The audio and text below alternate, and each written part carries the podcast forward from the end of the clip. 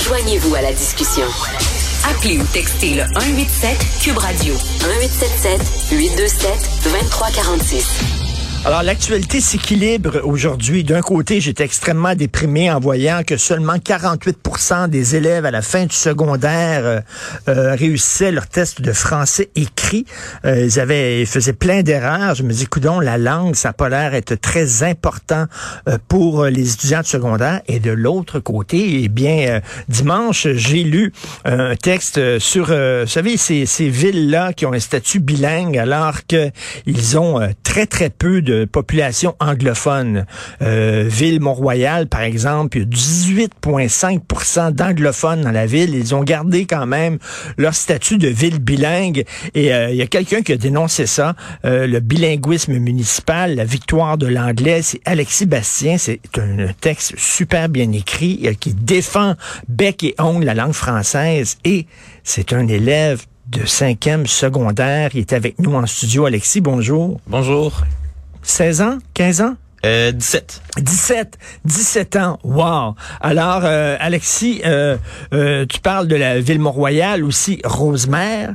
Oui. 12% euh, d'anglophones et, ils ont quand même leur, statut de ville bilingue. Ottoburn Park, 5,7% Là, on tombe vraiment bas. on tombe vraiment bas. Comment ça qu'ils ont, comment, comment ça se fait que ces villes-là, ou qui ont vraiment une très, très faible euh, proportion d'anglophones ont quand même leur statut de ville bilingue? Ben, je pense qu'il y a deux, deux sortes de villes bilingues. Il y a les villes bilingues dans lesquelles on peut justifier ça par des chiffres. Quand il y a 60% d'anglophones, par exemple, c'est normal qu'une ville soit bilingue. Si la minorité historique anglophone, faut les respecter. Mais quand une ville décide d'être bilingue avec des proportions si basses, ils peuvent juste justifier ça par des opinions politiques. Puis à ce moment-là, c'est une ville qui décide de ne pas avoir le français comme langue commune, mais bien d'avoir deux langues communes, le français et l'anglais. Ça, ça peut être problématique qu'on vise à protéger le français au Québec. Ben, en fait, c'est ça. Euh, c'est qu'en fait, c'est le gouvernement de la CAQ qui dit ben ça serait au, conseil municipal, municipal de chaque ville de décider s'ils gardent ou non leur statut bilingue. Oui, puis vous savez quoi avec ça? 48, ben les 48 municipalités qui étaient visées par cet article-là de la loi 96, elles sont toutes restées bilingues. Toutes, même pas une seule a décidé de de prendre un statut francophone sont toutes restées bilingues. Donc c'est un statu quo, ça n'a rien changé. C'est un, statu quo, puis ça démontre un petit peu du côté de la CAQ. On a un gouvernement rouge déguisé en bleu pâle, j'ai l'impression, parce que on, on fait des mesures de la sorte qui au final n'ont aucun impact parce que toutes ont décidé de rester bilingues. Puis en même temps, ben, on essaye de se faire passer comme un parti nationaliste, mais dans les faits, ça n'a aucun impact. Mais concrètement, qu'est-ce que ça veut dire, mettons, qu'une ville a un statut de ville bilingue? Qu'est-ce que ça veut dire concrètement pour les gens qui vivent dans cette ville-là? Oui, ben ça peut devenir anodin, ça peut sembler anodin euh, à première vue, mais euh, c'est toutes sortes de choses. Par exemple, euh, on a la langue des communications de la ville. les communications de la ville sont en bilingue. Les activités organisées par la ville sont en bilingue. Même à en Ville-Mont-Royal, je dirais qu'il y a une tendance à l'anglais. Ben J'ai rarement vu euh, un spectacle organisé par la ville de Ville-Mont-Royal qui mettait de l'avant la francophonie. J'ai vécu euh, deux ans à Ville-Mont-Royal. Je, peux vous le dire, c'est très anglais, effectivement. Puis aussi, on a ben, le conseil municipal qui se déroule en bilingue. Puis tout ça réuni ensemble, ben, ça envoie le message qu'il y a deux langues communes. Ben oui. Puis je, je parlais dans ma lettre ouverte, on a du côté des francophones que ça a un impact parce que on leur on les invite quasiment à socialiser en anglais, on les invite à vivre en anglais. Mais il y a aussi du côté des immigrants allophones où est-ce que ça a un impact majeur parce qu'on leur indique qu'ils peuvent choisir entre le français et l'anglais, puis à ce moment-là, ben on provoque leur transfert vers l'anglais, puis c'est dommage pour euh, la francisation des immigrants. Puis à la fin, le texte se termine en disant face au déclin du français, les paroles ne comptent pas, ce sont les actions qui comptent. Oui. Alors euh, c'est bien beau de se faire aller les babines, mais il faut que les bottines suivent. Et euh, là-dessus, François Legault ressemble beaucoup des fois à Justin Trudeau. À Justin Trudeau, il a dit on va planter 2 milliards d'arbres, vous allez voir, je suis Monsieur Vert, mais finalement dans les actions, il, il fait pas ce qu'il dit. Le goût, c'est un peu ça, là, sur la défense du français. Exact. Ben, je pense qu'on a, on a deux partis nationalistes au Québec, mais il y en a un qui est d'abord et avant tout électoraliste, qui va dire au monde ce qu'il veut l'entendre, qui va devenir nationaliste par bout quand il faut être nationaliste pour aller chercher des votes, mais qui ça va pas se concrétiser en, en action. Puis on, on a une démonstration assez, euh, assez parlante de ça. Par rapport aux consultations sur l'avenir du français, ben on décide de consulter le monde, mais la CAQ refuse d'écouter les experts en matière de protection du français. Euh, on a même les, les enseignants dans les cégeps qui proposent à peu près tous la loi 101 au cégep. Exactement. Jusqu'à maintenant, François Legault dit que c'est une mesure radicale, alors que c'est tout simplement de faire en sorte que les francophones et les allophones étudient en français au cégep. C'est pas, c'est pas une grosse affaire non plus là. Et, euh, et euh, Alexis, tu as, tu as contacté le maire, l'administration municipale de Ville-Mont-Royal, en disant comment vous pouvez justifier le fait que vous avez un statut de ville bilingue alors que vous avez seulement 18% euh, de résidents de langue maternelle anglaise. Et qu'est-ce qu'ils ont répondu? Ben écoutez, j'avais pas des, des, grandes attentes à ce niveau-là, mais euh, mais la ville avait déjà statué en disant que le bilinguisme était une valeur fondamentale de la ville. Oui. Fondamental, c'est quand même un mot euh, lourd de sens. Puis ensuite, ben, il m'a répondu que c'était pas une question de pourcentage, que la ville soit bilingue ou pas, mais que c'était vraiment une question euh, de valeur. c'est ça, ça peut devenir problématique. Même si les pourcentages ont changé à la ville de Montréal, je crois qu'il est important de respecter les citoyens de toutes les langues et on respecte ça en étant bilingue. L'affaire, c'est qu'il y, a des gens, il y a beaucoup de gens qui comprennent pas ça. Il y a, une province bilingue au Canada.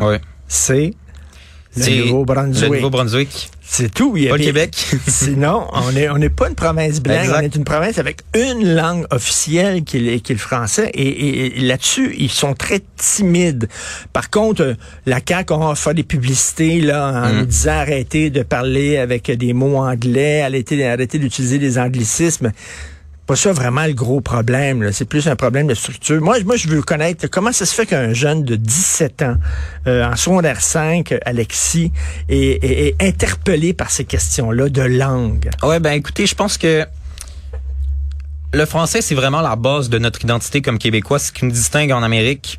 Et puis, après 400 ans d'histoire, il me semble que ce serait beau de concrétiser ça puis de nous donner un avenir en français, un avenir commun à notre nation plutôt que de consentir à notre déclin. Puis je pense que c'est ça qui me pousse à militer pour le français.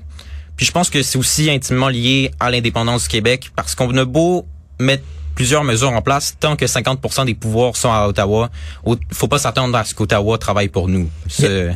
Je pense qu'il faut le savoir. As-tu, des amis? Tu es tout seul à l'école? Tu, y, en a-tu d'autres, Alexis Bastien, autour de toi? ben, j'en connais une coupe.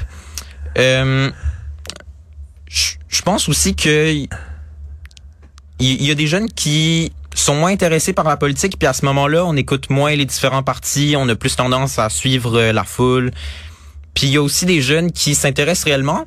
Puis quand on s'intéresse réellement à la politique, on, a tellement de raisons de vouloir protéger notre langue, de vouloir se donner un avenir commun. C'est difficile quand on s'intéresse à la politique de faire fi de tout ça. Mm-hmm. Donc, à peu près tous les jeunes qui s'intéressent à la politique que je connais sont pour la protection de la langue française et même, je ah dirais, indépendantistes. Ah oui? Plusieurs, oui. Plusieurs. Ben ça, c'est super. Ça, ça me donne, tiens, ça, ça me donne l'espoir. On se parlait tantôt, euh, Alexis, euh, euh, avant, avant d'entrer en onde, je pense qu'on peut le dire, là, tu, tu, disais que tes, tes, parents sont des souverainistes, nationalistes, un peu dormants. Un peu, un peu dormants, comme, comme beaucoup, puis c'est toi qui es fouette un peu, c'est toi qui as décidé, de, c'est toi le militant de la famille. C'est moi qui leur ai vendu des cartes de membres du PQ. Comment t'as fait ça? C'était pendant la course à la chefferie de 2020. Euh, moi, j'ai écouté un petit peu ça. À l'époque, j'étais plus ou moins intéressé. Puis là, c'est là que j'ai pogné la piqûre pour la politique. Surtout avec le discours de Paul Saint-Pierre Plamondon d'un souverainisme assumé. Puis euh, sur la protection du français, l'environnement, tout ça. C'est là que je me suis dit, ouais, il me semble que ce serait le temps de commencer à soucier de notre avenir, puis de s'intéresser à la politique. Fait que j'ai commencé à m'impliquer, puis alors vendre des cartes de membre du PQ. Et tu l'as trouvé inspirant, Paul Saint-Pierre Plamondon, quelqu'un qui se tient debout. Ben, c'est lui qui, qui m'a convaincu de militer pour l'indépendance. C'est lui qui m'a convaincu de militer pour la protection du français. C'est un homme charismatique, c'est un homme de conviction. Puis ça, on le sent quand il parle. On sent qu'il ne joue pas sa même cassette à, à chaque fois comme euh, certains autres politiciens sans vouloir viser personne. Mais euh, particulièrement, mais euh, on, on sent qu'il est en politique pour une raison, c'est pour cette raison-là, puis il va pas euh, dire n'importe quoi au monde pour prendre le pouvoir. Il va vraiment euh, suivre ses convictions. Est-ce que tu l'as rencontré déjà? Oui, ben en fait, j'ai déjà gardé ses enfants une fois Ah. euh, ou deux. Ah oui. Ouais. Ouais, des jeunes enfants. C'est arrivé euh, quelques fois. Puis euh, sur le pour vrai, je vois aucune différence entre lui sur le plan personnel ou lui dans les médias. C'est exactement la même Mm. personne. C'est ça qui fait que on l'aime, je pense, c'est que c'est quelqu'un d'authentique. Mm. Puis qui a des convictions réelles, qui va pas avoir un personnage pour la politique puis un personnage pour lui réellement. Il dit ce qu'il pense puis il fait ce qu'il dit. Et Alexis, est-ce que tu es optimiste euh, pour la, la survie du français, la survie du Québec, ou tu as tendance à être pessimiste? Est-ce que tu vois le verre à moitié plein ou à moitié vide? Moi, je vais vous dire, je suis très optimiste à ce niveau-là parce que si on prend par exemple l'exemple de 95, quelques mois avant le référendum, la souveraineté n'était pas au, au niveau maximal chez les jeunes. Puis, en l'espace d'un seul référendum, c'est monté à 70% Alors que quelques mois avant, on était à peu près au, à peu près au même niveau qu'actuellement chez les jeunes. Euh, puis, ce qui nous a fait perdre en 95, c'est peut-être le fait que la génération plus âgée a voté pour le non. Ah, Aujourd'hui, c'est plus ça. La, la, la génération plus âgée est clairement favorable au oui. Oui. Et puis, il reste plus que les jeunes à convaincre. Puis les jeunes, j'ai l'impression que c'est plus facile de les convaincre puisque quand tu t'es fait une opinion depuis 50 ans, t'as moins tendance à la changer. Mais quand tu es en train de faire ton opinion, euh, c'est plus facile de convaincre, j'ai l'impression. Alors, les gens qui disent, là, les, les vieux schnocks comme moi, qui disent, Mais- ah, les jeunes, c'est rien que, c'est rien qu'en anglais que ça se passe, puis ils parlent un mot en français, un mot en anglais, ça les intéresse pas, la langue et tout ça. C'est une, une généralisation. C'est faux. T'en connais, toi, des exact. jeunes de ton âge qui, qui ont à cœur la survie du Exact. français. Puis je pense qu'on cherche des projets de société, on a l'environnement. Oui. Puis je pense qu'on peut aussi lier ça à l'indépendance parce que tant qu'on envoie, on a le français qui, qui est un argument pour l'indépendance, mais il y a aussi l'environnement parce que tant qu'on envoie euh, 2 milliards, je pense, euh, aux, à- aux pétrolières en Alberta, ben comment être crédible dans notre lutte euh, contre les changements climatiques? Donc euh, je pense qu'on peut lier les deux. Puis je pense que ça va se faire au cours des, prochaines années. Attendez-vous à voir encore plus de jeunes comme moi prendre le flambeau de l'indépendance puis porter Mais- le message. Ben, ben, pour tu sais, euh, le- le- l'environnement, ce qu'on dit, c'est qu'il faut euh, renverser la tendance qui fait qu'il y a des espèces animales, par exemple, ou des espèces de fleurs et tout ça qui disparaissent, mais la même chose aussi pour des, Oui. des, des, des, des peuples aussi. Il y a des peuples qui risquent de disparaître. Je trouve que ça va, ça va ensemble, l'environnement puis la protection. euh, Oui, puis on a peuples. aussi un courant multiculturaliste qui tend à nous imposer une vision dans- du monde dans laquelle il y aurait pas de nation. Un monde où est-ce qu'il y aurait pas de pays, pas de nation, pas d'identité euh, différente selon euh, ta nation. Moi, je trouve que c'est un avenir très sombre si on se donne ça collectivement. Je pense qu'on souhaite un avenir dans lequel on a une nation, on en est fier, puis on la fait rayonner à l'international. Je pense que c'est ce qui peut euh, nous motiver, euh, motiver notre action politique euh, au cours des prochaines années en tant que Québécois. Je pense pas qu'on veut un avenir dans lequel euh, notre euh, nation s'efface comme tant d'autres euh, dans le monde. euh. Secondaire 5, tu t'en vas, euh, tu t'en vas en quoi? Tu vas, tu vas je étudier m'en en vais, quoi? je m'en vais en administration à Grasset. OK. Oui. Et qu'est-ce que tu veux devenir plus tard? Moi, j'aimerais m'en aller en économie. Euh, j'ai j'ai abordé euh, par rapport à l'environnement puis la langue française et l'indépendance, mais il y a aussi un aspect économique. On le voyait avec la dette canadienne qui monte. Euh, Oui. Je pense pas que c'est une gestion responsable de nos finances. Puis alors que par le passé, les fédéralistes essayaient de s'approprier euh, l'argument économique, mais je pense que l'argument économique aujourd'hui, il est davantage du côté des souverainistes parce que on peut pas avoir un avenir économique avec un pays qui premièrement investit massivement dans des dans des sphères économiques désuètes comme euh, comme le pétrole en Alberta, puis qui simultanément augmente sa dette continuellement, mais massivement. Justin Trudeau l'a quasiment doublé pendant sa période au pouvoir. C'est massif. Puis euh, je pense qu'il faut être euh, faut faut avoir un modèle social-démocrate tout en étant raisonnable dans nos dépenses. C'est bien. Je suis convaincu qu'on va entendre parler de toi plus tard. Ah oui. Je suis convaincu. Je te regarde, là. C'est comme si j'avais, là, c'est comme, hein, Jean-François, Jean-François Charlotte en régie, là.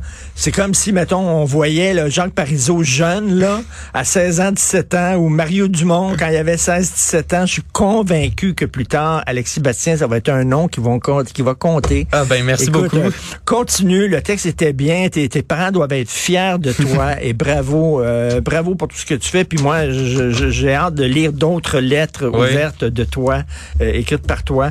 Merci beaucoup. C'est là, ça me met de bonne humeur. Non seulement il fait beau cette semaine, mais crime, voir des jeunes comme ça, ça me fait triper. Alexis Bastien. Puis je me disais, ça doit être le fils de Frédéric Bastien qu'on reçoit de temps en temps, hein, un nationaliste et tout ça. J'ai dit, c'est sûr, c'est son fils. Pas en tout. Rien, euh, absolument aucun, aucun lien de parenté. Alexis Bastien, élève secondaire 5. On peut lire ton texte dans la section Faites la différence, bilinguisme municipal, la victoire de l'anglais. On va se souvenir de ce nom-là. Merci. Merci. Bye. Au revoir.